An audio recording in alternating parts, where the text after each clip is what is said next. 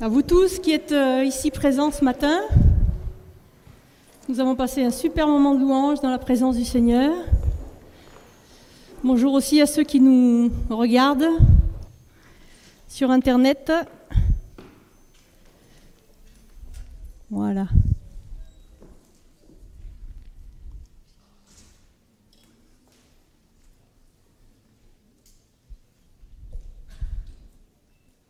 Donc je vais commencer par vous lire un passage de la Bible que vous allez voir affiché sûrement dans le Deutéronome,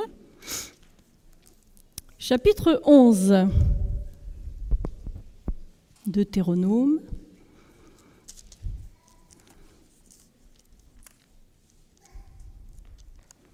Chapitre 11.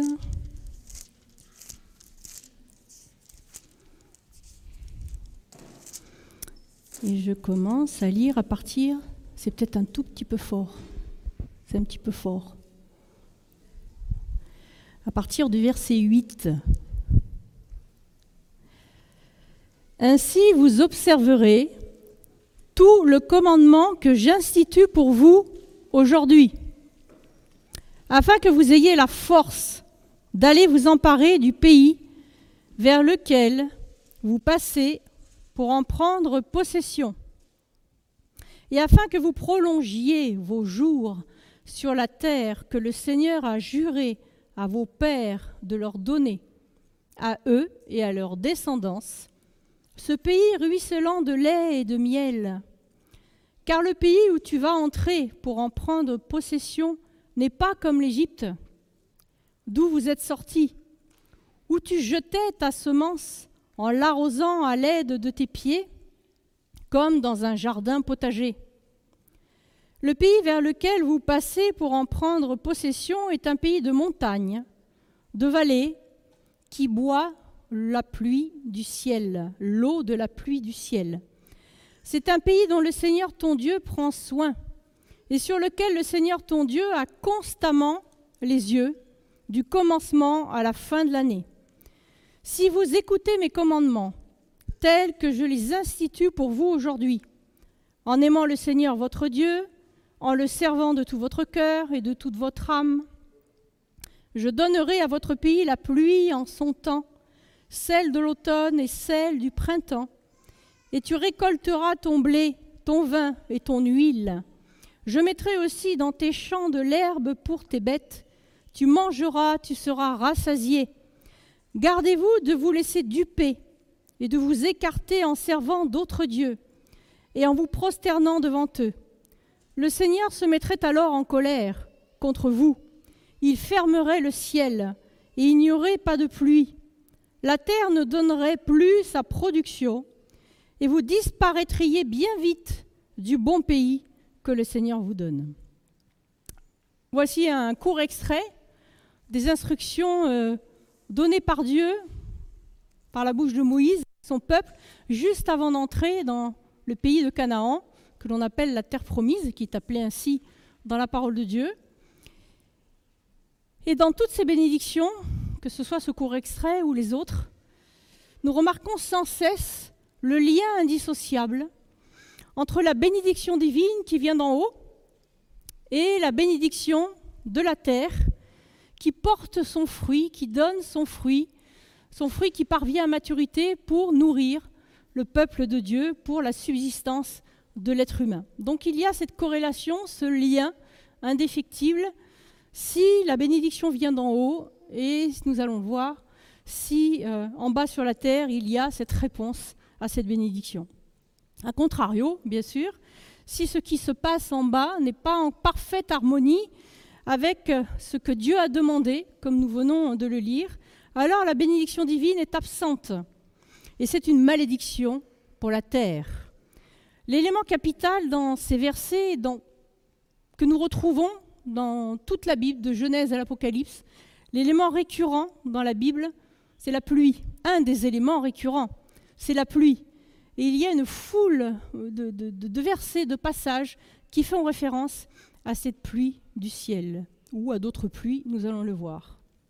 Le verset 10 que j'ai lu, Le pays que tu vas posséder n'est pas comme l'Égypte, Quelle est l'importance pour Dieu de préciser que ce pays n'est pas le même? Ils en ont assez, ils ont, sont sortis d'Égypte de 400 ans, 400 années passées en esclavage, ils rentrent dans une terre promise et ils ont hâte, sûrement, d'entrer dans cette terre.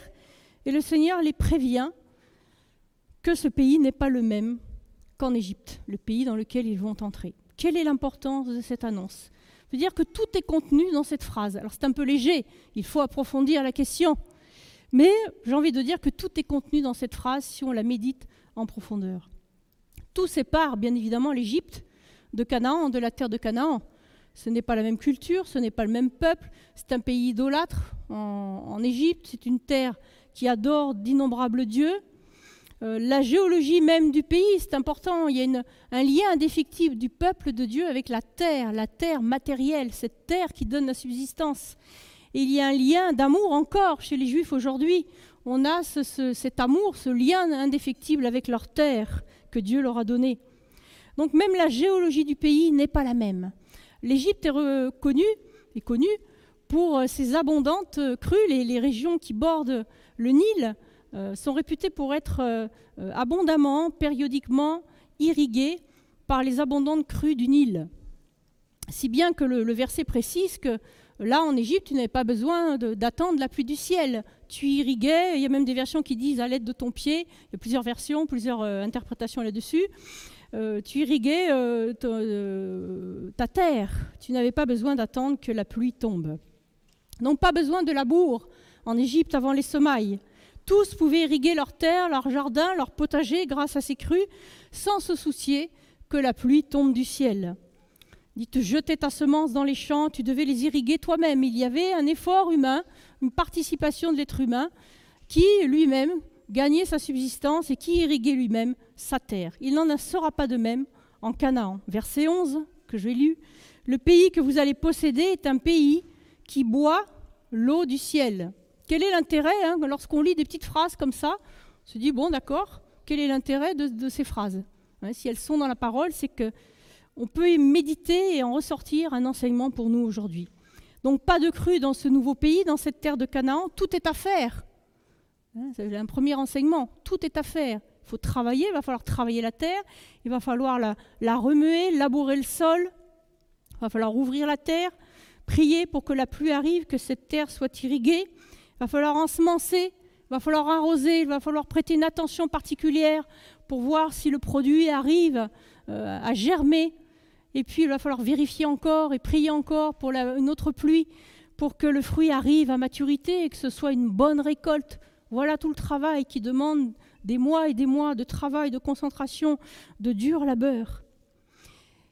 Et on a l'impression ici que l'Éternel avertit le peuple. C'est un premier avertissement. Après 400 ans passer en Égypte, il va falloir changer de mentalité. Hein, tous ces exemples tirés de la terre, du pain, Jésus parle souvent du pain, de, ces éléments matériels, physiques, qui correspondent à notre subsistance. Il y a toujours un élément prophétique, une dimension spirituelle pour tous. Et l'Éternel est comme là, comme dans un avertissement.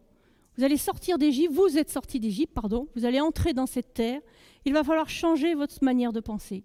Il va falloir déstructurer ce qui a été acquis pendant toutes ces années de servitude, ce que vous avez acquis dans vos fonctionnements, dans, vos réactions, dans vos pensées. Il va falloir changer tout ça.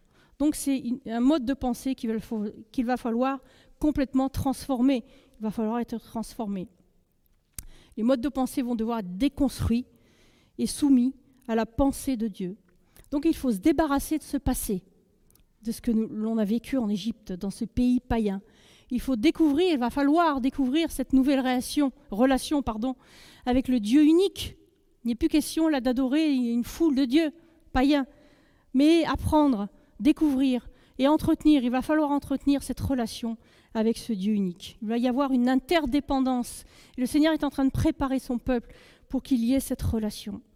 Cette nouvelle terre est la terre de l'Éternel. Combien de fois nous lisons dans la parole que cette terre appartient à Dieu? C'est là qu'il a choisi d'y mettre son nom, d'y faire résider sa présence et d'habiter. Il en prend soin et comme nous l'avons vu dans le verset 12, il a constamment les yeux sur cette terre du début à la fin de l'année. Donc le Seigneur est en train de bien leur faire comprendre que de leur obéissance et de leur engagement va dépendre, dépendra la bénédiction de la terre, le fruit de la terre et leur subsistance, ce qui, les fera vivre. Si vous obéissez au commandement, verset 13, si vous aimez l'Éternel, si vous le servez de tout votre cœur, de toute votre âme, je donnerai au moment voulu la pluie à votre pays, les premières et les dernières pluies. Veillez bien sur vous-même, verset 16. Ne vous laissez pas persuader dans votre cœur de vous détourner pour servir d'autres dieux, vous prosterner devant eux. La colère de l'Éternel s'enflammerait contre vous. Il fermerait alors le ciel. Il n'y aurait pas de pluie. Nous avons un des plus connus peut-être exemples de la parole dans le livre des rois avec le prophète Élie qui a fait cesser la pluie pendant trois ans et demi à cause de la désobéissance, des abominations que, euh, que provoquait, que faisait le, peuple. Dieu n'a pas changé. Il est le même hier, aujourd'hui, éternellement. Et nous retrouvons tous ces principes, par exemple, dans Actes, lorsque les disciples sont envoyés et qu'ils prêchent la, bonne nouvelle de Dieu, cette bonne nouvelle du salut. Ils ont un message très précis, Actes chapitre 3, verset 19, changer radicalement et puis ma version dit faites demi-tour. Et c'est une très bonne traduction. C'est en fait vraiment faire demi-tour. C'est la métanoïa en grec. Et en hébreu, c'est la teshuva, c'est-à-dire qu'il y a, c'est le mot demi-tour. Je change complètement de direction. Je me suis trompé. Et je change complètement de direction. Je change de façon de penser. Je change radicalement.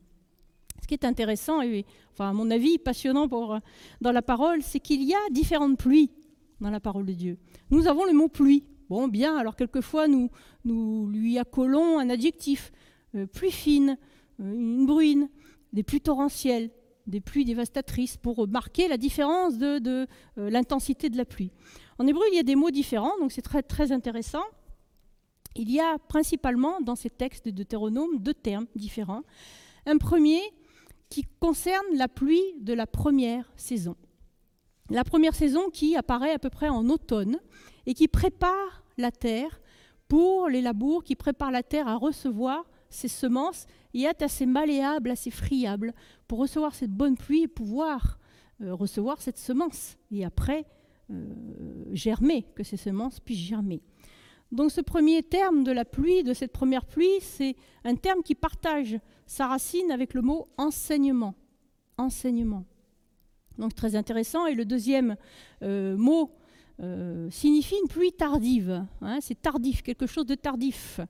Et qui vient ensuite, après, après cette première pluie. Donc on trouve cette deuxième pluie tardive, plus tardive. Ça ne veut pas dire qu'elle est en retard, c'est pas ça du tout dans la, dans la pensée euh, hébraïque. Hein. C'est-à-dire qu'elle vient après, plus tardivement. Et elle vient à peu près au printemps. Et donc elle aide les fruits hein, à mûrir, à porter du fruit, à venir à à maturité. Donc la pluie est un bienfait matériel indissociable, bien évidemment, des bienfaits spirituels. Et très souvent, nous parlons de pluie, nous avons même un petit chant sympathique que ta pluie tombe. Et très souvent, cette pluie est, comparée dans nos milieux, et je pense que c'est à juste titre, à l'Esprit Saint qui tombe sur nous, qui tombe sur son peuple. Donc l'enseignement, cela nous parle. C'est une condition sine qua non pour que la récolte soit bonne. Il nous faut cette première pluie. Il faut que nous soyons au bénéfice de cet enseignement, de cette première pluie qui va labourer nos cœurs, nous allons voir, qui va permettre que cette semence pénètre en profondeur pour porter du fruit. Sommes-nous toujours enseignables après plusieurs années de conversion? J'ai choisi hein, de dire après plusieurs années de conversion parce que quand nous venons au Seigneur, en général, hein, nous sommes tout feu tout flamme, nous, buvons les paroles qui sont dites euh, à l'assemblée, dans la, dans la louange, dans, la prédication. Et puis après plusieurs années, euh, nous installons-nous dans euh, un peu une routine en disant mais tout ça je le sais, j'ai déjà lu la parole, ce sont des choses que je connais, qu'on connaît, on répète les mêmes choses. Ben oui, la parole le dit, plus on répète ces choses et nous avons besoin de les entendre encore et encore parce que quelquefois, nous avons l'entendement tellement dur qu'il faut encore l'entendre pour espérer et pour prier que ça pénètre dans nos cœurs. Avons-nous changé radicalement? Avons-nous laissé l'enseignement de la parole transformer? J'étais heureuse hein, que Marie-Hélène donne cette parole ce matin qui a parlé transformation. Avons-nous laissé la parole transformer nos cœurs? Et je peux le dire au présent, laissons-nous encore aujourd'hui la parole transformer nos cœurs Ou dites-nous, c'est bon, j'ai 30 ans de conversion, j'insiste, hein, euh, je fais exprès. Ou alors j'ai 30 ans, 40 ans, c'est bon, le Seigneur m'a sauvé, je suis sauvé. Bon, oui, oui, oui, je suis sauvé. Mais qu'en est-il des fruits que je porte? Deutéronome chapitre 32 est intéressant, ça s'appelle aussi le chant de Moïse. Nous avons l'Exode 15 qui est appelé le cantique de Moïse et le chant de Moïse, c'est aussi le Deutéronome chapitre 32, avant que Moïse ne meure et que le peuple entre en terre promise. Versets 1 et 2, Ciel, prête l'oreille, je parlerai. Terre, écoute les paroles, il y a une convocation là. Hein. Écoute les paroles de ma bouche, que mes instructions se déversent comme la pluie que ma parole tombe comme la rosée, comme les ondées sur la verdure, comme des gouttes d'eau sur l'herbe. Hein. Ça fait écho, à Ésaïe 55, hein, que la parole de Dieu comme cette pluie qui vient féconder la terre et qui porte du fruit, qui ne repart pas à lui sans effet. Donc que ces instructions se déversent comme la pluie. Si nous sommes encore dans des, modes charnels, hein, hélas, nous sommes imparfaits, personne n'est parfait, à part le Christ qui a foulé cette terre, qui a donné sa vie pour nous, mais bien euh, malgré notre imperfection, nous sommes appelés à, progresser, à passer des étapes. Et si nous sommes encore dans des fonctionnements de critique, je prends des exemples, hein, ça peut être une foule d'autres exemples. Si je suis encore dans la critique, si ma bouche prononce encore des paroles qui insultent mes frères et sœurs, je dis ça parce que ça m'est arrivé de l'entendre dans l'Église, des paroles d'insulte envers quelqu'un, alors là, là, il y a un problème. Si j'en suis encore là, c'est que mon cœur était tellement dur et tellement dur que la pluie n'a pas encore pénétré, le, terrain de mon cœur n'a pas été encore profondément labouré, ensemencé, et j'ai encore du travail, il y a encore du travail à faire. Matthieu chapitre 19, il y a une discussion entre Jésus et les pharisiens, et les pharisiens disent, mais euh, que dit la loi au sujet du divorce? Moïse a bien dit qu'on pouvait avoir une lettre de répudiation, répudiation pour euh, jeter sa femme. C'est pas le verbe jeter, mais c'est pareil hein, dans la pensée. Et Jésus répond c'est à cause de la dureté de vos cœurs. C'est à cause de la dureté de vos cœurs. Mais au commencement, ce n'était pas le cas. Ce n'était pas, dans le cœur de Dieu. Je donne cet exemple parce qu'il est parlé de, de cette dureté de cœur qui peut nous amener à ne pas fléchir les genoux, qui peut nous amener toujours dans des modes de fonctionnement durs par rapport à nos frères et sœurs, par rapport au Seigneur, par rapport à la parole, par rapport à ce que nous entendons. Si nous en sommes encore là, dans cette dureté de cœur, les fruits ne peuvent pas venir à maturité. Ce n'est pas possible. La terre n'est pas assez labourée, la terre n'est pas assez malléable, meuble, et les fruits ne peuvent pas arriver à maturité. Il y a un joli texte dans le livre des Hébreux que j'aimerais que nous lisions ensemble, Hébreux chapitre 6, versets 7 à 8. Lorsqu'une terre arrosée de pluie fréquente, remarquez, fréquente, hein, ce n'est pas une fois tous les 50 ans, de pluie fréquente produit des plantes utiles à ceux pour qui elle est cultivée, elle reçoit de Dieu sa part de bénédiction. Mais si elle produit des ronces et des chardons, elle est jugée sans valeur bien près d'être maudite, et on finit par y mettre le feu. N'ayons pas des cœurs hermétiques à la pluie du Seigneur. Si je dis au Seigneur, Seigneur, je ne peux pas me débarrasser de cette addiction, quelle qu'elle soit, la pornographie. Hein, on cite souvent ce, cas, mais c'est un cas qui est récurrent, même dans l'Église de Dieu, dans le monde, j'ai envie de dire c'est normal, mais c'est un cas récurrent dans l'Église du Seigneur. La pornographie, les mauvaises choses que je mets devant mes yeux, le tabac, l'alcool. Seigneur, je ne peux pas me débarrasser de cette addiction. Je suis encore accro. Seigneur, je suis encore dans la critique. Seigneur, je râle tout le temps. Seigneur, il y a toujours quelque chose. J'ai de l'animosité en moi. Il y a quelque chose encore qui n'a pas été creusé, qui n'a pas été euh, enlevé, qui n'a pas été extrait de cette bonne terre. Soit cela m'importe peu. Je dis, ben, c'est pas grave, je suis comme ça. Je l'ai entendu déjà, hein, c'est un exemple vécu. Qu'est-ce que c'est choquant d'entendre ça? Si vous m'entendez dire ça, alors reprenez-moi, hein. franchement, reprenez-moi. Dire je suis comme ça, je ne changerai pas, maintenant c'est comme ça, c'est ma nature. Ben non, non, le Seigneur nous a donné une nature nouvelle. Le Seigneur veut que nous changions, le Seigneur veut transformer nos cœurs, il veut transformer nos vies. Non, ma nature peut changer, et c'est ce que le Seigneur me demande. il me demande d'y travailler chaque jour. Et ça, tout est une question de foi, entre autres, question d'obéissance aussi, mais ça va ensemble. Hein. Tout est question de foi. La foi, c'est quelque chose qui se travaille jour après jour. Elle doit grandir. Nous sommes dans un monde charnel, un monde sensuel. Rien qu'à voir, euh, enfin je ne regarde pas les feuilletons à la télé, mais enfin euh, un peu de publicité, rien qu'à voir déjà dans les publicités, tout ce qui est sensuel, pour un dentifrice, pour des choses banales, tout ce qu'on peut mettre en enrobage de sens. C'est l'empire des sens. Et donc le Seigneur nous demande à nous défaire de ce côté charnel qui nous empoisonne la vie, et puis à grandir dans la dimension spirituelle. Qu'est-ce qui peut bien nous aider à grandir? La prière. Nous avons parlé, euh, nous avons eu un thème sur la prière, et puis en ce moment nous parlons du jeûne. Voilà, voilà une bonne chose qui peut nous aider. Parce que là, je laisse, dans le jeûne, c'est une clé spirituelle, hein, je laisse vraiment euh, place au Seigneur, à l'Esprit, pour qu'il vienne travailler mon cœur. Je laisse de côté ce qui est charnel, ce qui me touche en premier, l'alimentation, c'est ma subsistance. Et là, nous sommes dans un jeûne de Daniel. Franchement, c'est pas un jeûne total. Hein moi qui suis gourmande, si j'arrive à manger que des légumes, bon, j'aime ça. Hein Merci Seigneur. J'étais habituée à manger des légumes, toutes petites.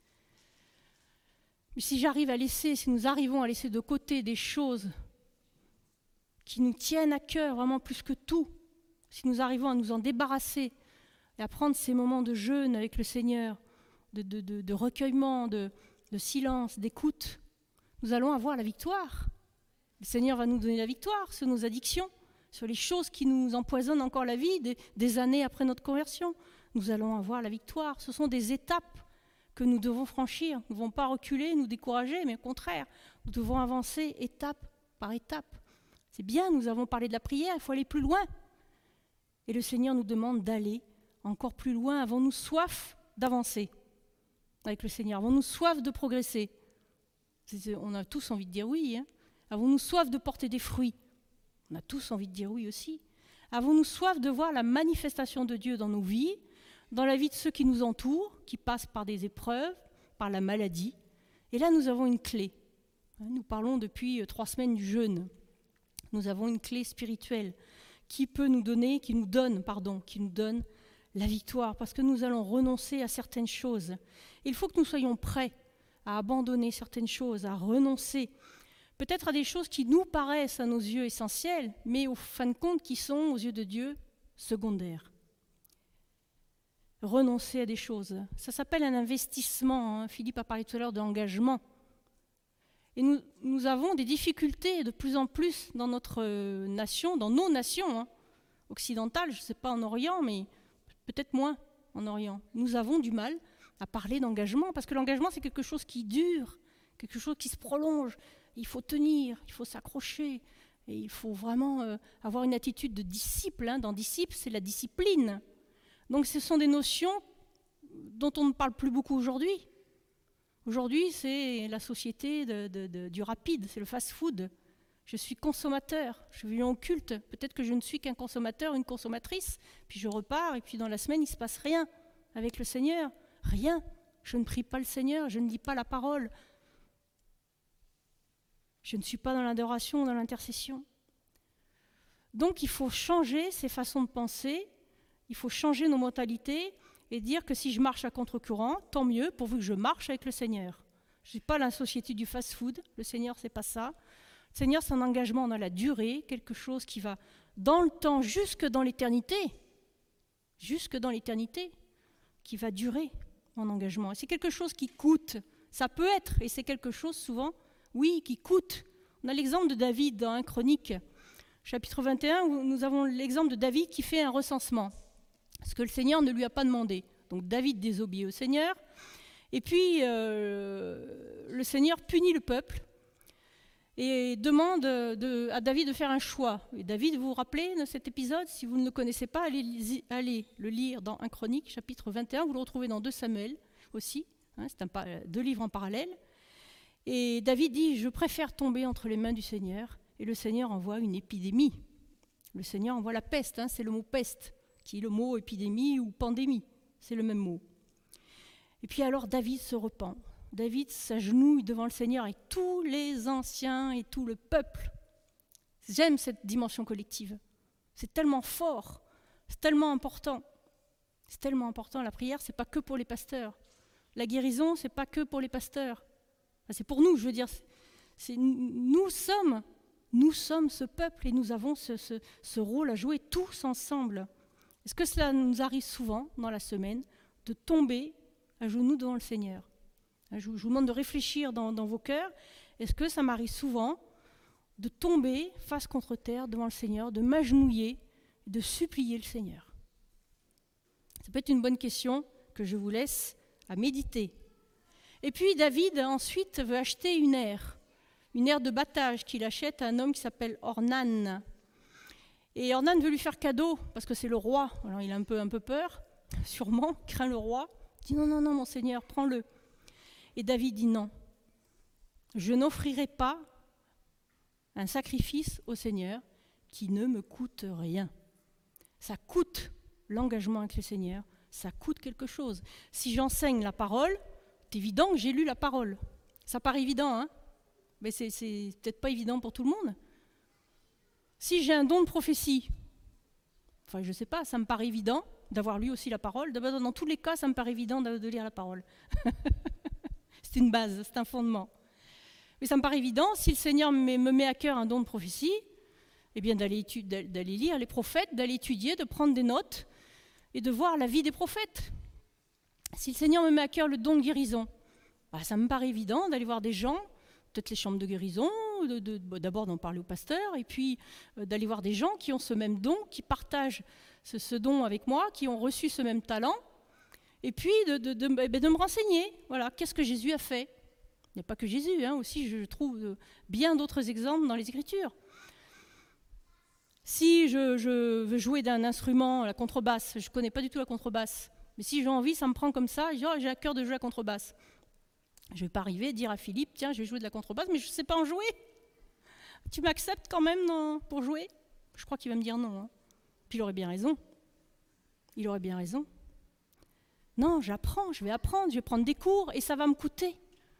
Ça va me coûter en temps, en argent, ça va me coûter des sacrifices, que je vais devoir passer du temps, je vais devoir étudier et ça ne va pas s'apprendre en cinq minutes. Ça va mettre peut-être des années, des années. C'est quelque chose qui me coûte. Et tout ça, la prière et le jeûne vont m'aider, vont m'aider, ça va être une clé pour moi pour passer cette étape. Est-ce que l'enseignement du Seigneur, comme la pluie, a labouré mon cœur? Est-ce qu'il l'a rendu malléable? Est-ce qu'il a laissé dans mon cœur un limon fertile hein? Ces crues du Nil laissaient ce qu'on appelle un limon, c'est-à-dire des sédiments, des minéraux riches pour pouvoir irriguer et donner de bons fruits. Quels sédiments sont dans nos cœurs ce matin? Qu'est-ce que la parole, mon engagement avec le Seigneur, laisse comme bons minéraux dans mon cœur? La pluie elle seule ne suffit pas non plus. Il faut que mon cœur soit labouré, que la terre soit ouverte, ramollie, pour bien recevoir cette pluie du ciel. Donc il y a un travail. C'est intéressant dans la Bible que dans, la langue hein, originelle de la Bible, que le mot travail, c'est aussi le mot service, c'est aussi le mot qui a donné esclave du Seigneur, et c'est aussi le mot qui sert pour parler des adorateurs. Hein, il n'y a pas que les louangeurs qui adorent le Seigneur, hein, c'est tout le peuple. C'est tout le peuple. Nous sommes dans ce travail, dans ce service, dans cette adoration. Il faut que ce travail laboure notre ego. C'est souvent l'orgueil aussi, notre orgueil qui nous empêche de pardonner, par exemple. C'est un exemple, hein. Mais c'est quelque chose de récurrent aussi dans l'Église de Dieu. Le pardon, quelque chose, je ne sais pas, quelqu'un m'a dit une parole de travers, ou mais des années après, je n'ai pas encore pardonné. Ah, là, il y, y, a un obstacle. Il y a un obstacle. Comment vais-je porter des fruits si je suis encore dans le non-pardon? Sans cette première pluie, sans cet enseignement, sans ce travail de la terre qui est labouré et qui est ensemencé, sans cette première pluie, je ne peux pas bénéficier de la seconde pluie. C'est-à-dire qu'il n'y a pas de récolte. Soit bien clair, sans cette première pluie, il n'y aura pas de fruits, il n'y aura pas de récolte. Donc ce n'est pas le temps de nous décourager. Bien que nous passions des temps un peu particuliers, et peut-être plus difficiles, plus ou moins euh, selon les cas, ce n'est pas le temps de nous décourager. J'aimerais m'adresser à ceux qui nous regardent. Peut-être qu'ils ne viennent plus au culte, quelle que soit l'Église, hein, dans l'Église de Jésus-Christ, qui ont abandonné la communion fraternelle. J'aimerais dire, ce n'est pas le temps de vous décourager. Non, c'est un autre temps. Hein, c'est justement là, c'est là où est peut-être la clé spirituelle, parce que nous sommes dans une période de jeûne. C'est là justement où il y a la clé. C'est là où je dois progresser, où je dois aller encore plus loin, où je dois franchir une étape. Il faut que nous ayons sans cesse cette soif du Seigneur. Hein. je raffole de ce verset, Psaume 42, qui sans doute va être affiché. Verset 1, comme une biche soupire après des courants d'eau. Ainsi mon âme soupire après toi. Ô Dieu, mon âme a soif de toi, du Dieu vivant. Peut-être n'allons-nous pas assez loin? Nous sommes découragés ou nous attendons que ça se passe. Peut-être que c'est là justement où le Seigneur te dit non, non, non, non, c'est le contraire, fais le contraire, va plus loin, avance, passe une étape, prie, jeûne, entre dans ta chambre, Matthieu 6, ferme la porte, et le Père qui est dans le secret t'entendra, il te répondra. C'est un merveilleux verset aussi d'Osée que j'ai lu la dernière fois, il enverra la pluie, le blé répondra à la terre, il y a un lien, et il y a un, un rapport qui se fait réciproque. Le jeûne, c'est la persévérance, encore une fois. Et la clé est sans doute là, nous avons perdu la notion d'engagement. Nous avons perdu la, notion de ce qui dure dans le temps. oh là là, dans dix ans, où je serai, je serai peut-être plus là, mangeons et buvons, car demain nous mourrons. Nous sommes dans cette situation un peu identique à celle de David, qui a vécu cette pandémie, cette peste que le Seigneur a envoyée, et nous sommes dans cette configuration encore aujourd'hui. Et nous arrivons dans des temps où il n'est plus question de perdre ce temps précieux. Éphésiens nous dit racheter le temps, Paul aux Éphésiens. Il n'est plus le temps, plus le temps de perdre, pas de temps à perdre dans les rivalités, dans les querelles de clochers, dans, les choses euh, futiles, complètement futiles. Nous n'avons plus le temps de perdre ce temps précieux à regarder des choses qui souillent notre âme à la télévision ou sur Internet, n'est plus le temps, c'est plus le temps de regarder des choses qui vont nous, nous, éloigner de Dieu, qui vont nous faire perdre de vue le but, qui vont nous, nous affaiblir en fait dans notre foi, qui vont peut-être nous amener à baisser les bras et à nous décourager. En hébreu, il y a un mot très intéressant, ça je l'ai bien vérifié, pas de souci. C'est le mot crise. Ah ben, il est intéressant en hébreu parce qu'il veut dire plusieurs choses. Ce mot en hébreu signifie crise, mais il signifie aussi c'est une ouverture par rapport au nouveau-né, c'est-à-dire c'est la percée du nouveau-né. En fait, c'est la matrice de la maman qui est en train d'accoucher. quand j'ai lu ça, j'ai waouh C'est la matrice qui est en train de donner la vie. Et là, nous sommes dans un processus d'enfantement. Et plus nous serons près du Seigneur à l'écouter, nous comprendrons que ça paraît peut-être pas logique lorsqu'on. Alors, de regarder des informations euh, non-stop parce que ça peut être très contraire à la parole, très contraire à l'esprit. Alors c'est bien de se, tenir au courant, hein. je ne dis pas qu'il ne faut, pas, se tenir au courant de ce qui se passe, hein. je ne dis pas ça. Mais évitons de nous abreuver de choses répétitives toute la journée, toute la nuit, où on dit la même chose, une fois qu'on le sait. Ne nous ne dévions pas de ce qui est l'essentiel, écoutez plutôt ce que Dieu nous dit. Et lisons les prophéties dans sa parole. Et malgré les circonstances qui nous entourent, nous allons comprendre que nous sommes dans des temps spéciaux par rapport aux prophéties, et puis euh, en tirer les bonnes conséquences et la bonne façon de, fonctionner. Donc nous sommes, comme dit Romains chapitre 8, verset 22, nous savons que jusqu'à maintenant, la création tout entière soupire et souffre les douleurs de l'accouchement. Donc nous sommes dans un temps, comme dans un temps d'accouchement, de, crise où euh, la vie va être donnée, où il va y avoir quelque chose de nouveau qui est en train de naître. Et certes, beaucoup de prophéties ne sont pas encore accomplies. Et nous attendons à voir un réveil. Nous parlons beaucoup de réveil dans notre pays, mais nous prions pour cela. Nous, nous supplions le Seigneur pour qu'il y ait encore un vent de l'esprit qui souffle et qui touche encore beaucoup de cœurs. Et le Seigneur peut utiliser ces temps de crise parce que le manque de pluie, le manque de bénédiction peut être un moyen, ou est un moyen, est un moyen pour ramener les cœurs à lui, pour que les cœurs Hein, a 2 Chroniques 7.14, on l'a lu euh, je ne sais pas combien de fois depuis mars 2020. Si mon peuple sur qui est invoqué mon nom prie, s'humilie, cherche ma face, je l'exaucerai des yeux, je guérirai son pays. Et sommes-nous, nous attendons souvent la pluie du Seigneur, nous, avons soif de ça, mais sommes-nous nous-mêmes des pluies rafraîchissantes pour les autres Ah, c'est intéressant ça.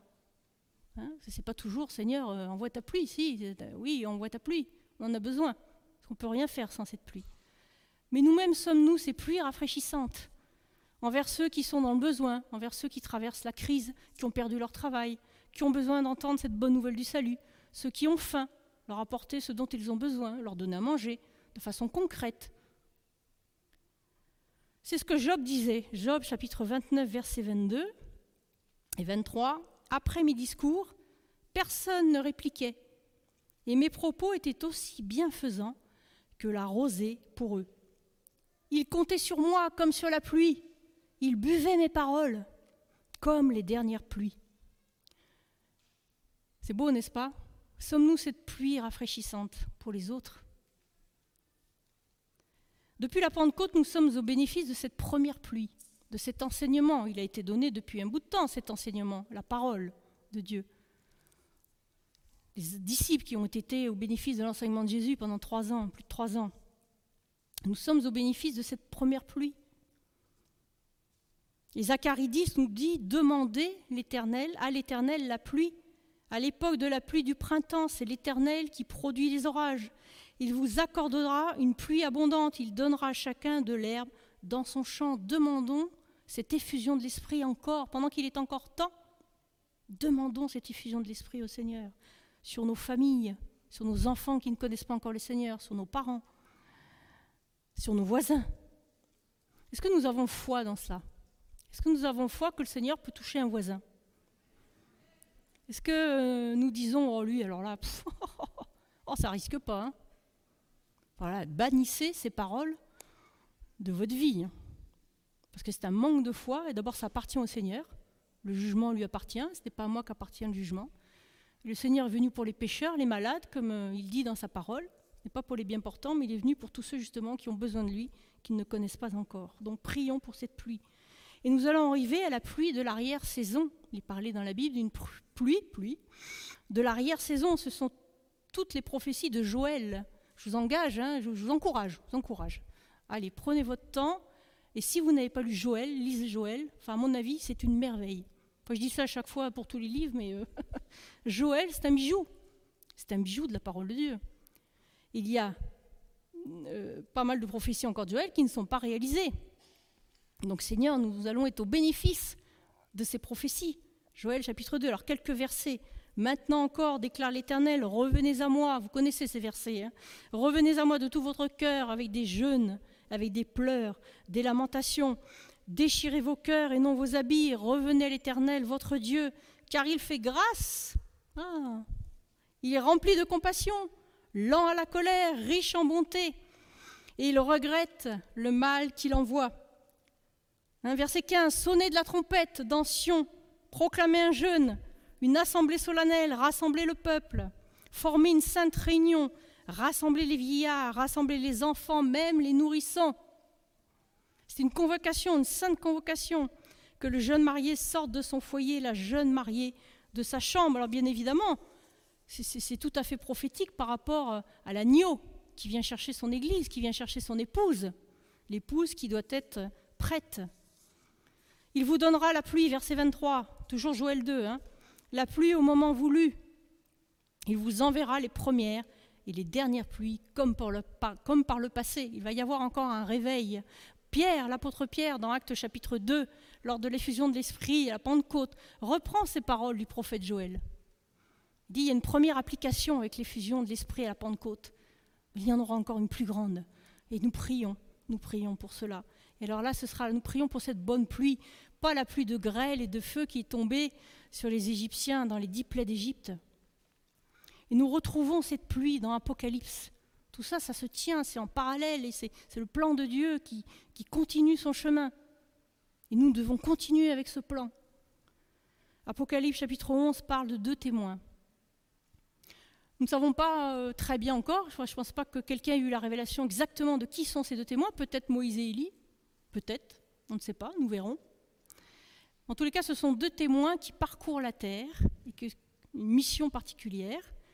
Et ils ont le pouvoir, comme nous dit Apocalypse chapitre 11, verset 6, ils auront le pouvoir, hein, nous ne sommes pas encore dans ce temps, mais il est très proche, ils ont le pouvoir de fermer le ciel afin qu'il ne tombe pas de pluie durant le temps de leur prophétie. Là, ce sera trop tard pour recevoir la pluie bienfaisante. Ils ont aussi le pouvoir de changer l'eau en sang et de frapper la terre de toutes sortes de fléaux chaque fois qu'ils le voudront. Là, nous sommes dans cette période de grande tribulation. Je vais appeler Christian, s'il te plaît. Et nous sommes dans, dans ce contexte apocalypse des trompettes. Il y a sept trompettes. Hein, enfin, je ne rentre pas dans les détails parce qu'Apocalypse, il faudrait trois jours ensemble pour faire un séminaire sur l'Apocalypse et encore, on aurait du mal à, tout creuser.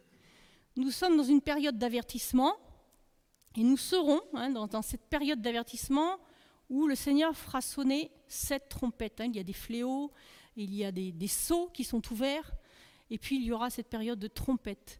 Et à chaque fois, hein, depuis le début, lorsque vous lisez dans la parole ces saintes convocations, on sonne de la trompette parce qu'il y a un événement particulier. Et là, toute la terre, toute la terre entendra le son des trompettes. Donc ça nous donnera certainement ce, ce, ce son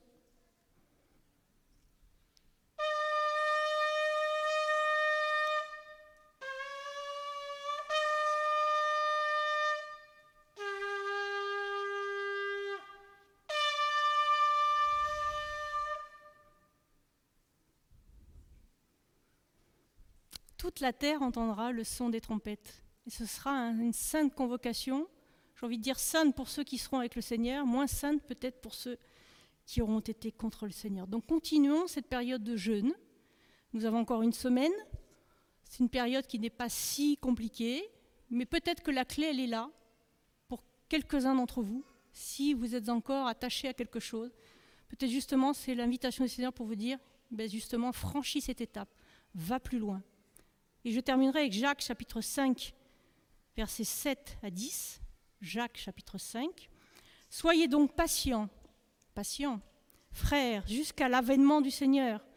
Voici le laboureur attend le précieux fruit de la terre, prenant patience à son égard, jusqu'à ce qu'il ait reçu les pluies de la première et de l'arrière-saison. Vous aussi soyez patients, affermissez votre cœur, vos cœurs, car l'avènement du Seigneur est proche. Ne vous plaignez pas les uns des autres, frères, afin que vous ne soyez pas jugés. Voici le juge est à la porte. Prenez, mes frères, pour modèle de souffrance et de patience les prophètes qui ont parlé au nom du Seigneur. Amen. Soyez bénis.